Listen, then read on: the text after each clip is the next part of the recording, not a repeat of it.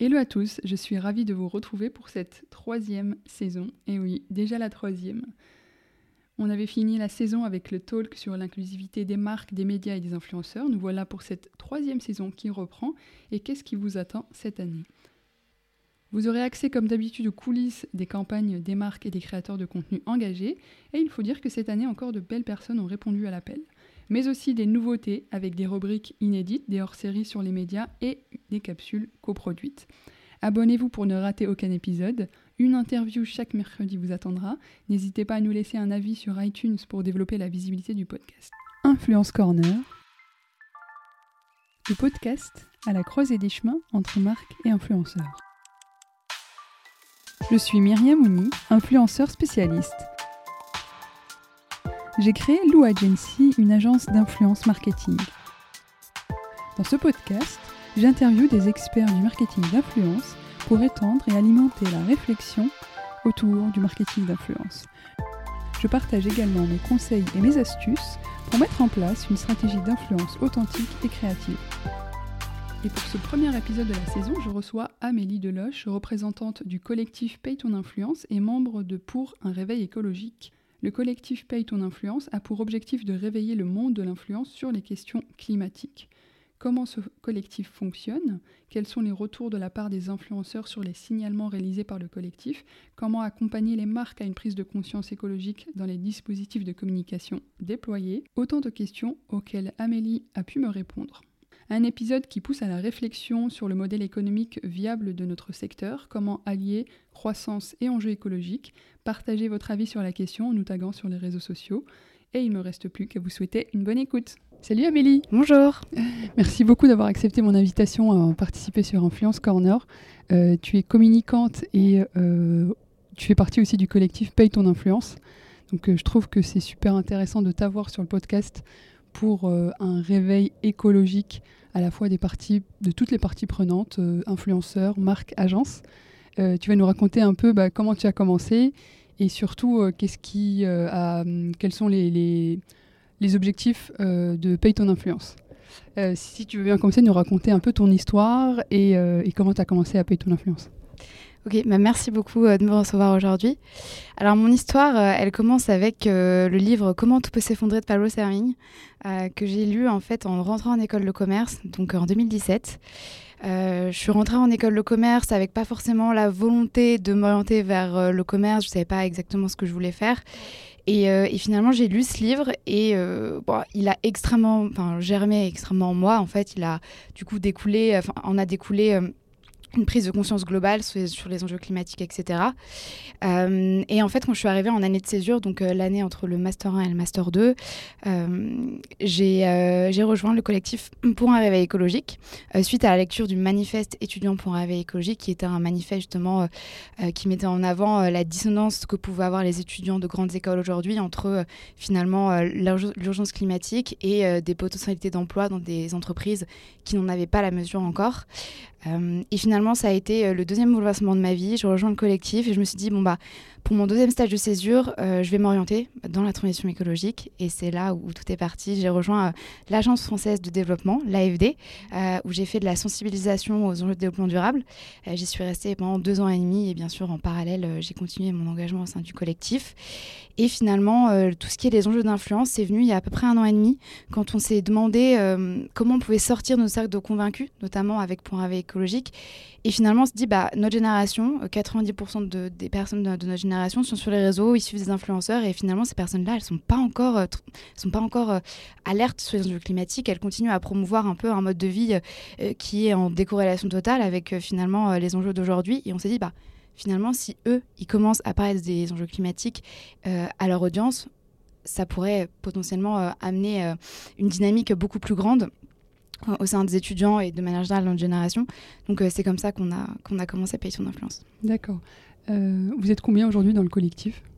Alors le collectif, euh, il s'est monté à quatre personnes du coup qui venaient de Point AV écologique et qui ont créé Paye ton influence, qui maintenant est indépendant du collectif. et aujourd'hui, on est deux trois à vraiment être à fond dessus. D'accord.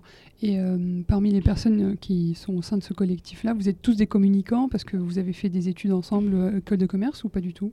Alors euh, ça dépend. Il y a un autre profil d'école de commerce comme le mien et après plus des profils ingénieurs. Donc finalement, on est toutes des filles. Et, mais on a appris la communication via toutes les sensibilisations qu'on a pu faire avec Point Réveil écologique de base. Finalement, on l'a appris en faisant ces dernières années. Oui. Moi, je t'ai remarqué principalement grâce à la conférence qui a été donnée à la recyclerie sur justement euh, avec un, titre qui m'avait vraiment interpellé. C'était Influence à l'heure de l'urgence climatique, on arrête tout. Est-ce que tu penses aujourd'hui qu'on pourrait arrêter l'influence telle qu'on la voit aujourd'hui? Alors euh, clairement, c'était un titre un peu accrocheur euh, pour poser quelque chose qui était une question légitime. Aujourd'hui, finalement, le monde de l'influence, comme je disais, il n'est pas alerte sur les enjeux climatiques.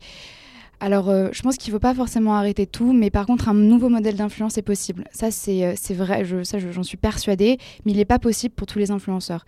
Euh, typiquement, nous, on ne s'adresse pas aux influenceurs de télé-réalité qui vivent à Dubaï et qui gagnent 300 000 euros par mois parce qu'on estime que ces, ces gens-là, on ne pourra jamais les toucher, ou en tout cas, peut-être qu'on les touchera dans, dans, quelques années, quand on aura des répercussions sur les enjeux climatiques, vraiment qui les toucheront.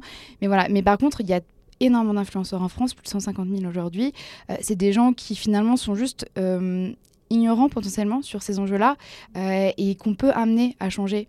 donc c'est tout un écosystème finalement qui peut se former sur ces, sur ces questions-là, comme finalement la plupart des entreprises le font aujourd'hui. mais on voit que dans les, dans les agences de communication, au niveau des agences, principalement les agences de communication, cabinet de conseil en communication, il y a des choses qui évoluent, euh, notamment les enjeux de greenwashing euh, ont, pas mal fait, la une ces derniers temps. Euh, les enjeux de communication responsable, communication éthique, ça c'est des mots qu'on connaît maintenant quand on fait partie du monde de, la communication. Mais j'ai l'impression qu'il y a quand même une inertie qui est pas assez, qui pas assez, on va dire d'une certaine manière radicale, mais surtout qui qui va pas assez vite finalement. Où on continue avec d'un côté, on va dire des communications éthiques et de l'autre côté, on va dire le business as usual où on continue à vendre comme avant. Mm, donc euh, je pense qu'il y a vraiment un enjeu de formation de tout ce monde-là, euh, de faire comprendre qu'on peut aujourd'hui faire de la communication autrement, faire de l'influence autrement, euh, et, que, et que voilà, on n'est pas obligé de tout arrêter, mais il y a quelque chose à réinventer. Et, vous, plus précisément, qu'est-ce que vous reprochez justement à l'influence ou aux influenceurs? Nous, ce qu'on dit, c'est que euh, les influenceurs, ils ont un pouvoir énorme aujourd'hui, c'est de faire changer les normes sociales euh, et de dicter les normes sociales, dicter ce qui est cool, dicter ce qui est tendance aujourd'hui. Et finalement, euh, il y a toute une génération qui les suit et qui se fait influencer dans des modèles de consommation, de surconsommation ou des modes de vie qui sont totalement en décorrélation avec les enjeux climatiques.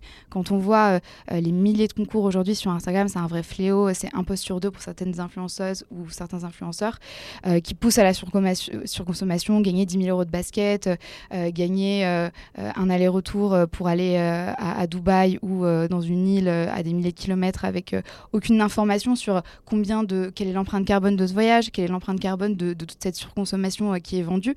Donc voilà, je pense que hum, finalement, euh, ces, ces influences-là sont tellement en, décalage avec les enjeux climatiques que bah, ils poussent toute une génération à finalement croire qu'on peut continuer à, avoir le même mode de vie qu'avant. Et, ça, c'est très dangereux finalement. Euh, et c'est ultra important aujourd'hui qu'ils puissent comprendre que ce pouvoir-là, cette influence-là, euh, ils peuvent s'en servir pour finalement orienter, orienter des jeunes et toute une génération vers vers des, nouveaux comportements. Pourtant, j'ai l'impression qu'en parallèle, euh, il y a une prise de conscience des consommateurs justement à choisir à la fois des marques qui, soient, qui ont des valeurs et euh, surtout euh, sur l'aspect bah, déjà RSE. On parle énormément d'RSE aujourd'hui. tu as parlé aussi de greenwashing. Finalement, pour toi, comment les marques pourraient avoir cette transparence vis-à-vis -vis de leurs engagements, vis-à-vis -vis de leurs clients euh, comment les marques pourraient avoir euh, de la transparence? Bah, Aujourd'hui, je pense que c'est important qu'elles comprennent euh, aussi tout ce qui est les enjeux d'ordre de grandeur. Finalement, quand on est une grande marque, on l'a vu avec, avec tout, ce qui est, tout ce qui est greenwashing avec Point avec écologique, typiquement, quand on est une grande marque et qu'on met en avant, je sais pas, le fait qu'on abandonne l'étiquette caisse et que ça, ça représente 0,001% de son son empreinte carbone, finalement, ça a un problème. je pense qu'aujourd'hui, les marques si elles font des choses pertinemment, elles peuvent communiquer dessus. Et euh, si c'est pas pertinent, bah, ça veut dire que euh, elles vont essayer, elles vont quand même essayer de communiquer sur leurs avancées, mais du coup, ça va être du greenwashing parce que à côté, finalement, elles n'ont pas réinventé tout leur business model. Donc, il y a ces enjeux-là de transparence, ils sont, sont indispensables aujourd'hui. transparence des marques, mais aussi transparence des influenceurs sur ce qu'ils vendent. Les, consommateurs comme, et, l'audience de ces influenceurs, comme tu le disais, ils sont conscients aujourd'hui. Et d'ailleurs, c'est un levier qui est ultra important. Euh, et c'est un levier qu'on veut aussi mettre en avant auprès des influenceurs, leur dire que finalement, genre, il y a un moment, si vous êtes plus cohérent euh, euh, de pas, enfin, vous êtes plus cohérent vis-à-vis de vos followers et de votre audience, c'est là où, enfin, vous allez comprendre que, bah, enfin, vous pouvez pas continuer comme ça. Donc il y a aussi, on va dire que ça doit venir de, plusieurs forces, dire que des followers et aussi d'autres organisations comme les nôtres qui vont essayer d'alerter. Mais bah, je prends l'exemple typiquement de la fast fashion. La fast fashion, aujourd'hui, on sait les, les répercussions il y a eu des grandes campagnes, notamment grâce, grâce à Raphaël Glucksmann euh, sur les Ouïghours, etc. Et puis même de manière générale, des documentaires Arte sur euh, les répercussions environnementales et sociales de la fast fashion. Euh, aujourd'hui, les, influenceurs qui vont continuer à promouvoir des marques de fast fashion, ils vont se recevoir des commentaires de leur audience en leur disant mais pourquoi tu fais ça? Enfin maintenant qu'on sait tout ça, ils n'ont même pas besoin de, de, collectifs comme Pay Influence finalement. Euh, donc il y a aussi cette prise de conscience de, leur audience qui fait que bah, finalement ils vont devoir finalement changer à un moment parce que sinon ils sont plus pertinents. Et, euh, et quand tu es plus pertinent et que les gens ne veulent plus te suivre et que tu es un influenceur, bah, ça devient compliqué. c'est un peu une boucle euh, enfin un, cercle vertueux oui. dans, dans, un sens, parce que finalement les marques qu'est-ce qu'elle recherche à travers les influenceurs C'est une audience aussi. Et si cette, si cette audience-là a besoin justement d'avoir euh, bah, des, marques qui soient à la fois transparentes, qui ont des valeurs et des engagements qu'ils, elles, respectent, euh, euh, c'est finalement tout bénéf pour tout le monde. Exactement. Il y, a vraiment, comme je disais, donc y la, force de frappe de cette audience-là qui qui peut aussi avoir du pouvoir, mais il y a aussi typiquement les marques qui aujourd'hui finalement on l'embarras du choix dans les influenceurs. Euh, on va dire qu'il y a une caste d'influenceurs euh, euh, peut-être 5-6 en France qui sont vraiment, on va dire, ultra, ultra, ultra demandés, ultra tendance. Bon, je, je citerai par exemple les Situation ou des Michou, Inoxtag, Squeezie, etc., qui restent, on va dire, le top. Mais après, il y a une sorte de grosse masse d'influenceurs finalement qui sont très interchangeables. Donc, euh, les marques, elles peuvent aussi avoir le pouvoir de se dire bon bah, euh, je vais euh, travailler avec cet influenceur et si refuse, bon bah, je travaille avec un autre. donc, il y a aussi ce, enfin, il y a aussi les influenceurs, ils doivent pouvoir aussi aujourd'hui se démarquer et finalement prendre, le, prendre le, cette transition écologique et faire en sorte de l'intégrer dans son influence. Ça peut aussi être bénéfique pour les influenceurs parce qu'ils vont se faire mieux voir de certaines marques et des marques en général qui, elles aussi, pour leur propre image, à un moment ne pourront plus travailler avec n'importe quel influenceur. Quand on voit typiquement euh, des marques comme L'Oréal qui euh, euh, ont des, des initiatives euh, assez, euh, assez importantes sur euh, tout ce qui est la transition écologique, mais qui continuent à travailler avec des influenceurs comme Caroline Rossover qui sont à Dubaï et qui continuent la surconsommation. Où est la pertinence finalement Parce que voilà, donc il y a aussi un enjeu de pertinence à travers les marques. Donc oui, c'est un cercle vertueux où il y a pas mal de, de, pouvoir contre pouvoir qui se, qui se renvoient la balle. pour en revenir un peu au collectif Paye ton influence, comment vous construisez votre communication au sein du collectif? Alors, euh, on l'a construit euh, de manière assez euh, spontanée. C'est-à-dire que, alors, en fait, on teste beaucoup de choses parce que c'est un compte qui est quand même assez jeune. On l'a, on l'a sorti en, décembre, en fin décembre dernier, et du coup, on teste pas mal de choses.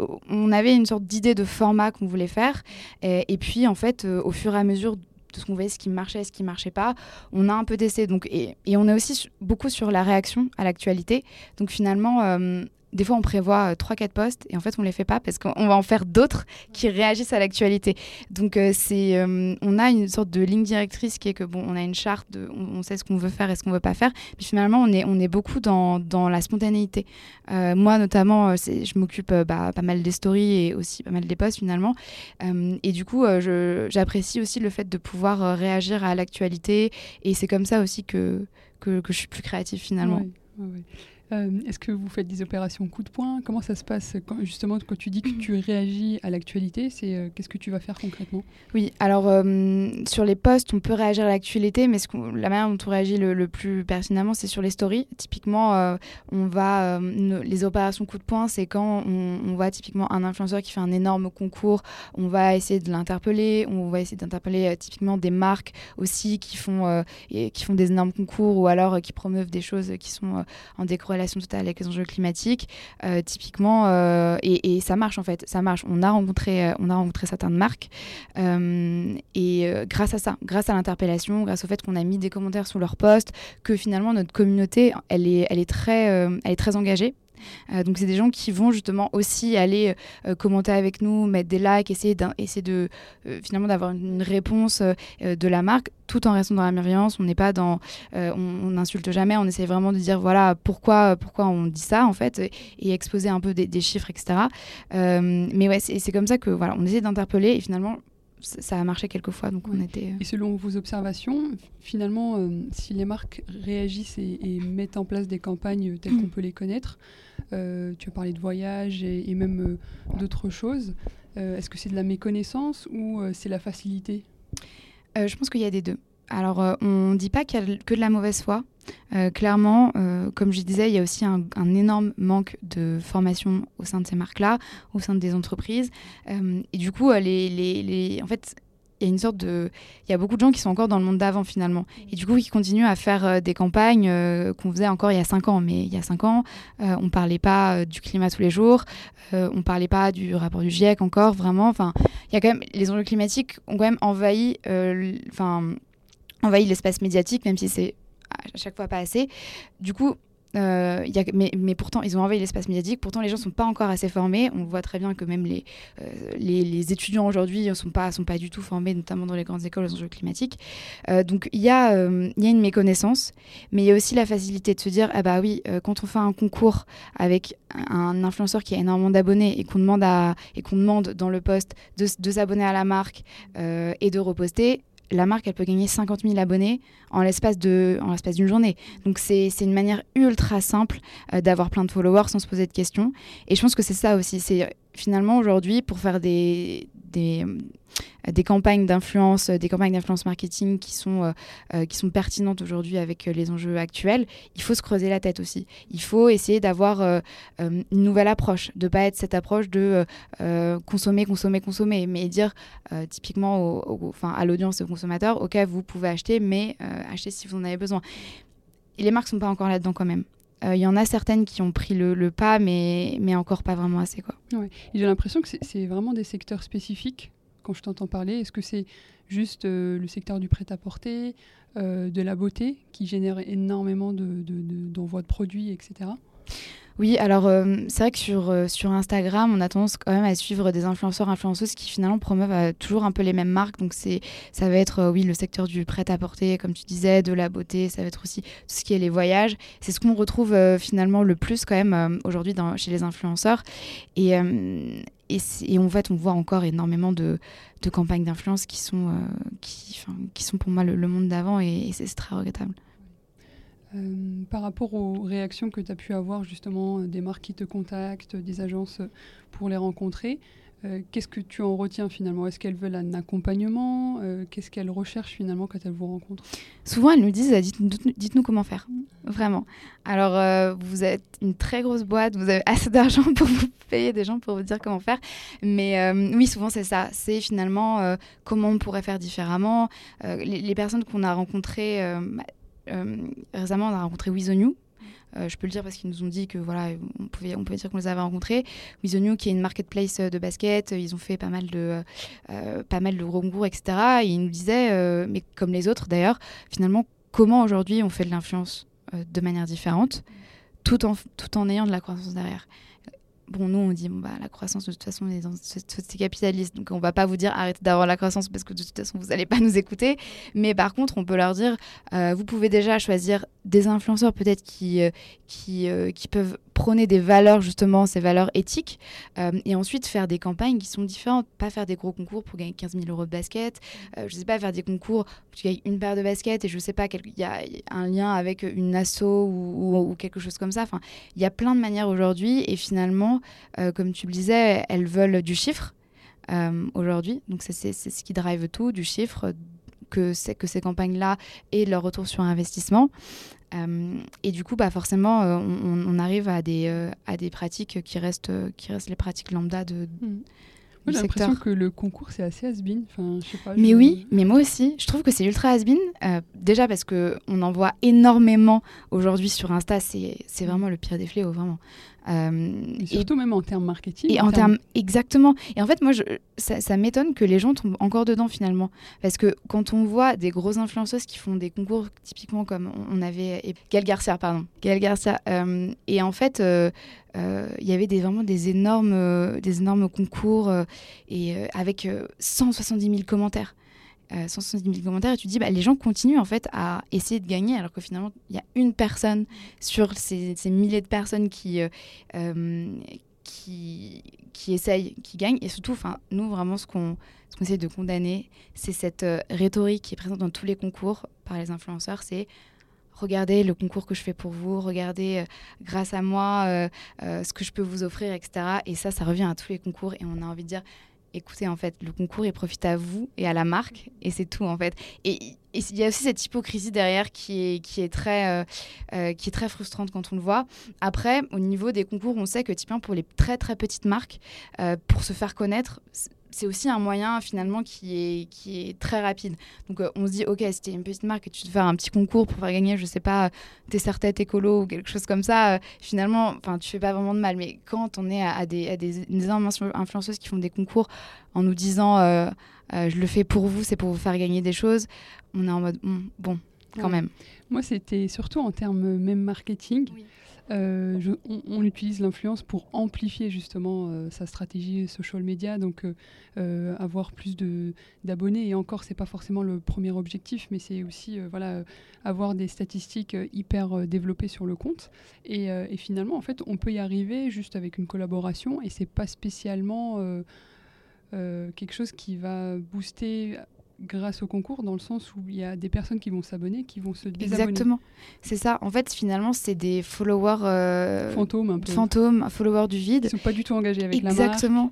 Et d'ailleurs, ça, c'est quelque chose qu'on, enfin, on a beaucoup réfléchi là-dessus et on se rend compte que finalement, aujourd'hui, le nombre d'abonnés d'une marque ou d'un influenceur, il reflète absolument pas la, enfin, les performances économiques qu'il va pouvoir faire à une marque, parce que finalement, il y a des influenceurs ou des marques qui ont énormément d'abonnés, mais qui n'ont pas du tout d'engagement en fait, et du coup, qui vont pas réussir à finalement euh, euh, faire vendre euh, à une marque son produit. Et, et, je pense que ça, c'est une des, une des clés peut-être pour faire changer le milieu, essayer, essayer de faire comprendre que finalement, à, continuer à essayer d'avoir des abonnés qui sont pas engagés et, qui te suivent pour les mauvaises raisons ou pour pas vraiment de raisons, bah là, enfin, on peut pas vraiment continuer comme ça et ça va desservir en fait tout le milieu quoi.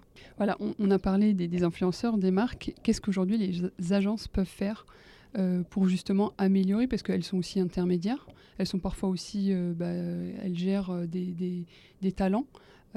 Qu'est-ce que vous proposez justement au modèle d'agence?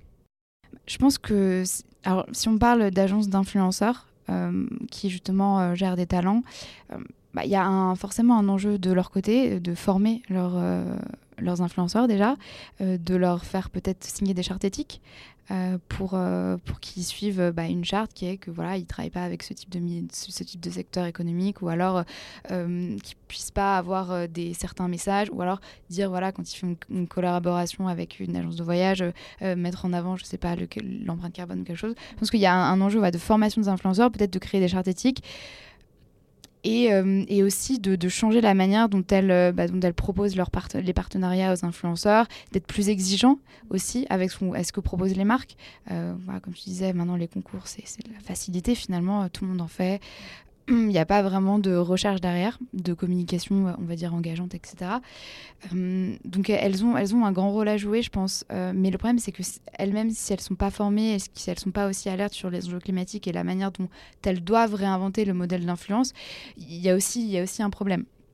Après, je pense que ça va aussi se faire du côté des agences, des agences de communication de manière générale. On voit que des grosses agences comme Publicis s'intéresse justement à tout ce qui est les enjeux de, communication responsable, éthique, etc. Et peut-être que ça va justement bah, euh, s'élargir à finalement toutes les agences et il y aura plus euh, d'agences qui sont éthiques, mais finalement toutes les agences prendront le pas où euh, bah, ils auront justement intégré ces enjeux d'éthique, etc. je pense qu'il y a énormément de choses à faire, mais il faut de la volonté et il faut aussi des sacrifices, c'est-à-dire que forcément, euh, bah, on le dit pour les, je le domaine de la communication, mais pour de manière générale toutes les entreprises, il y a forcément des sacrifices financiers parce que euh, qui sont sont pas forcément d'ailleurs euh, énormes, hein, mais dans cette transition là, je pense que dans, cette transition là, il y a forcément quelques sacrifices financiers où on va dire bah on va pas forcément accepter de travailler avec cette marque ou alors cette marque va faire peut-être une campagne d'influence qui est plus petite avec des influenceurs, mais peut-être plus engageants que les gros euh, pour, euh, bah, pour, euh, pour déjà voilà, une campagne plus, plus sensée. donc c'est compliqué. Je pense que c'est, de la volonté, c'est aussi repenser les business models d'une certaine manière et faire en sorte de former tout le monde aussi. Est-ce que finalement on ne pourrait pas créer un label justement dédié à l'influence sur bah, des influenceurs qui, qui respecteraient une certaine charte ou qui seraient qui serait euh, écologie friendly bah, L'ARPP l'a un peu fait. Euh, ils ont fait euh, le hum, certificat de l'influence responsable, alors qui regroupe finalement pas que les enjeux écologiques, mais qui regroupe aussi des enjeux de éthique, typiquement transparence sur les partenariats, etc. Donc c'est assez global, mais finalement il n'est pas assez, il est pas assez mis en avant déjà et, et proposé à assez d'influenceurs, etc. Et surtout euh, ouais, il, faudrait mettre en avant ce type d'initiative, peut-être faire un certificat qui soit euh, vraiment labellisé, je sais pas, peut-être même euh, au niveau du gouvernement, bon ça, ça serait, ça serait vraiment utopique, mais ouais, refaire un certificat avec la RPP ou en tout cas utiliser leur certificat pour déjà que ce soit une première base pour les influenceurs, rien que sur les enjeux d'éthique, etc., de transparence, pour ensuite potentiellement aller aussi vers d'autres certificats qui sont plus, entre guillemets plus strict. Euh, parce que je, voulais aussi insister sur le fait qu'il y a énormément de, enfin, le monde de l'influence n'est pas du tout régulé. Euh, y a finalement tout le monde fait ce qu'il veut quand il veut. Les marques aussi profitent de ça pour pouvoir faire des campagnes, pour pouvoir communiquer aussi de la manière dont elles le veulent et ce qu'elles ne peuvent pas faire dans la publicité traditionnelle, à la télé, etc. Euh, les influenceurs aussi peuvent jouer avec ce qui peut être légal et pas légal parce que le statut d'influenceur au niveau de la loi n'existe pas. Donc il y a aussi un enjeu de réglementation qui doit venir, euh, qui doit venir de, de l'État, de la justice aussi, pour permettre euh, finalement bah, de forcer d'une certaine manière ce milieu-là à, euh, à ne plus avoir certaines pratiques. on a parlé plutôt du collectif et de votre communication sur Instagram. tu es aussi sur LinkedIn à titre personnel, mais aussi à travers le podcast. Qu'est-ce que tu as pu remarquer finalement quand euh, tu publiais ou que tu alertais sur les sujets euh, d'éthique et d'influence, d'éthique écologique et l'influence? Ce que je remarque, c'est que c'est un sujet ultra d'actualité. Euh, je pense qu'il y a des influenceurs aussi, qui, des influenceurs, on va dire un peu lambda, qui commencent à comprendre que ça devient un sujet. les agences d'influenceurs commencent à comprendre que ça, devient, que ça devient un sujet. Oh, je sais qu'il y a des, typiquement, donc il y a la page Paye ton influence sur LinkedIn on est suivi par des gens qui travaillent dans des agences d'influence.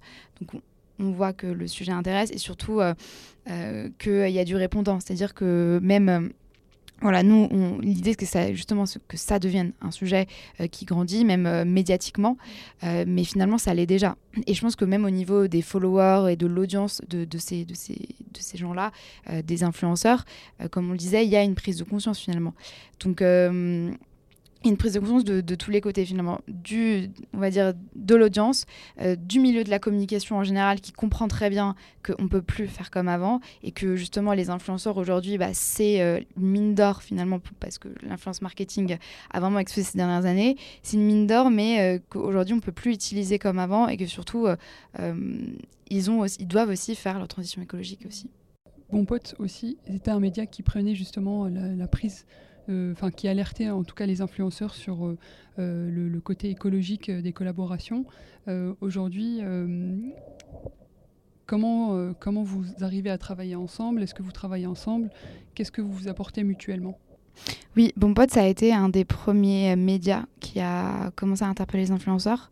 Il, a, il avait fait un, article il y a, il me semble, un peu plus d'un an sur tout ce qui est les enjeux de Dubaï, Nabila, etc. Et il avait finalement une punchline qui disait que si Nabila et Mbappé euh, euh, devenaient écolo, on aurait, je veux dire, ça, ça servirait vraiment au monde entier.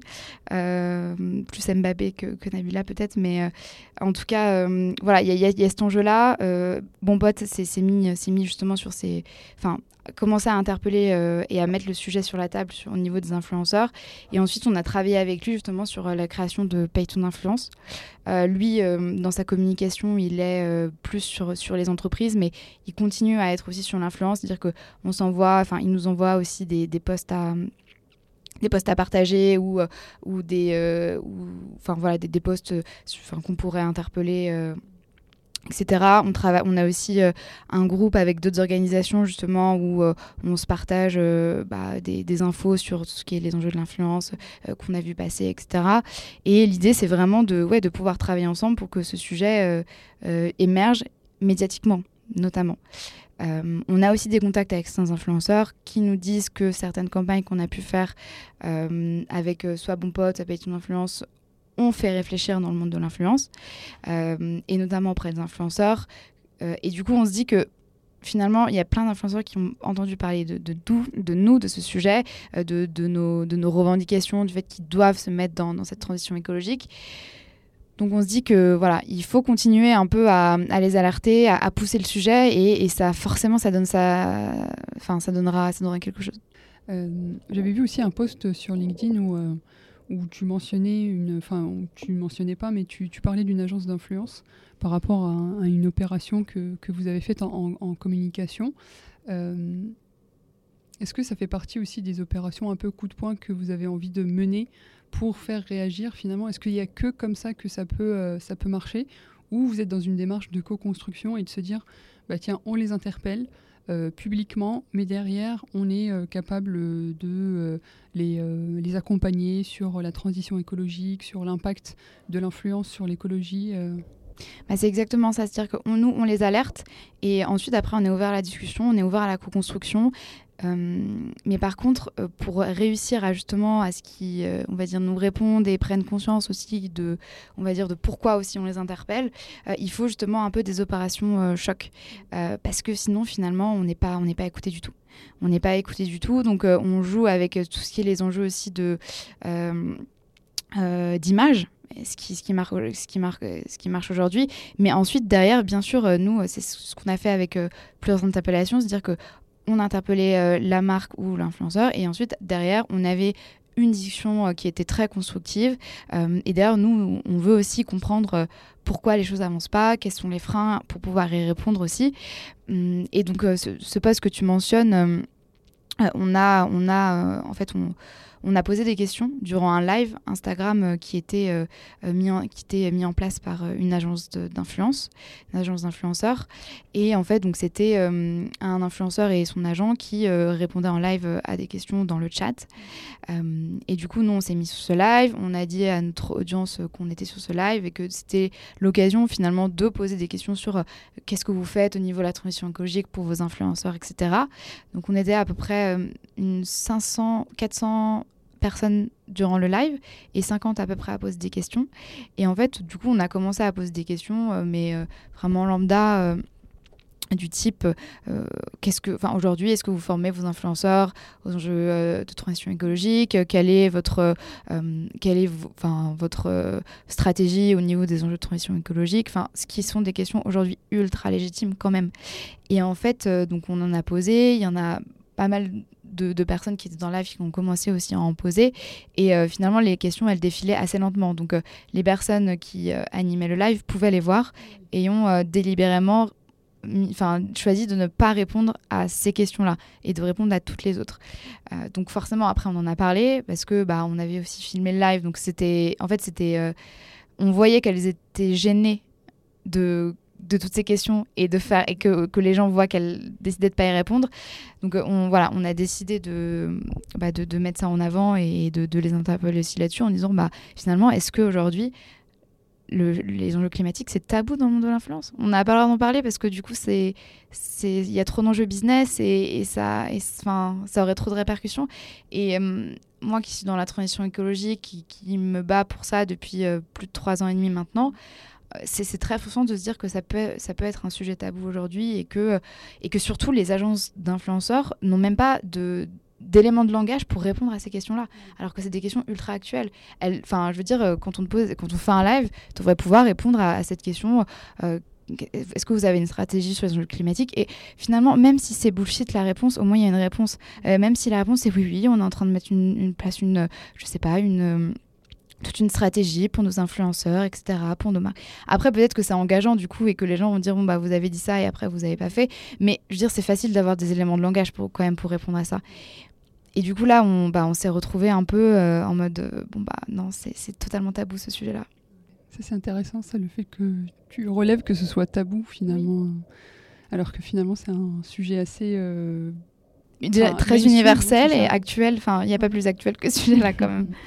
et bah, je vais me faire un peu l'avocate du diable et, et, te demander, en fait, finalement, vous, vu que vous utilisez les réseaux sociaux, euh, que vous utilisez en fait les moyens de communication qu'on a à notre portée aujourd'hui pour interpeller ces influenceurs, euh, est-ce que c'est finalement euh, pas un moyen, enfin, est-ce que finalement vous, vous participez, vous participez pas à la pollution numérique dont on parle aussi énormément en ce moment?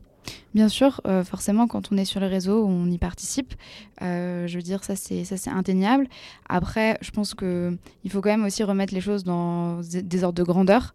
Euh, c'est-à-dire que nous, si on arrive à ce que les influenceurs ne fassent plus gagner des, allers-retours pour des, îles à, des 10 000, à 10 000 km et, éviter X tonnes de CO2, c'est aussi ça notre objectif. Et, alors le numérique, clairement, ça, a un impact. après, la question aujourd'hui, c'est que si on n'est pas sur les réseaux, comment on parle à ces gens-là? Et finalement c'est impossible. Du coup, il y a toujours une phase où tu es obligé d'utiliser les canaux des personnes que tu veux, que tu veux atteindre pour ensuite euh, bah, les faire évoluer aussi. Euh, donc, euh, donc oui, on est très conscient aussi qu'il y a l'impact du numérique, mais finalement aujourd'hui, enfin sans ça, on pourrait, on pourrait pas faire faire ce qu'on fait quoi. quels sont vos futurs projets justement? Comment vous voulez évoluer au sein du collectif Python Influence? Qu'est-ce que vous voulez faire? Quelles sont les prochaines étapes? Alors les prochaines étapes, euh, je pense, c'est de vraiment euh, peut-être euh, gagner en, structuration. Aujourd'hui, on est voilà, on était un peu dans une phase de test. Je pense qu'il va falloir, il va falloir vraiment qu'on ait peut-être une stratégie un peu plus, un peu plus cadrée sur sur ce qu'on veut faire, la communication qu'on veut faire. On est, comme tu le disais, on est aussi en train de développer d'autres formats, donc typiquement le format podcast. on va essayer de développer aussi un format TikTok. Alors pour l'empreinte numérique, alors c'est totalement délétère, mais finalement, aujourd'hui, il n'y a, y a, pas de, y a, pas de sensibilisation aux enjeux de transition sur TikTok.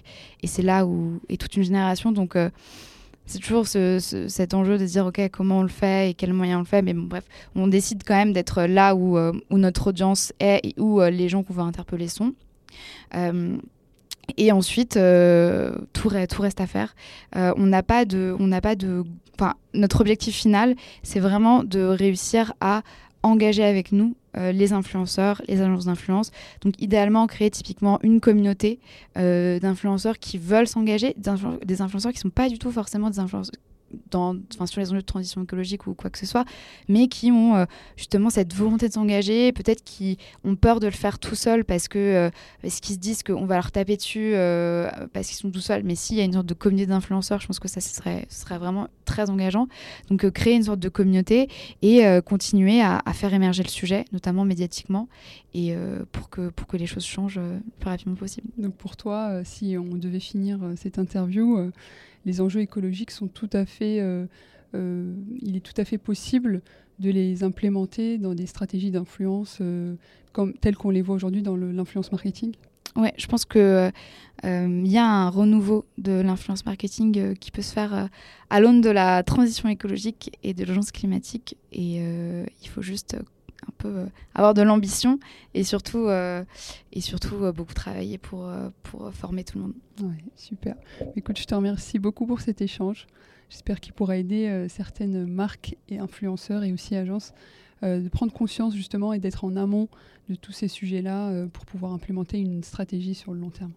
Bah, merci beaucoup à toi et surtout n'hésitez pas à suivre Paye ton influence sur Instagram. Je mettrai le, toutes les infos en barre de description d'épisode. À très bientôt. Au revoir. Vous arrivez à la fin de cet épisode. Merci de l'avoir écouté jusqu'à la fin.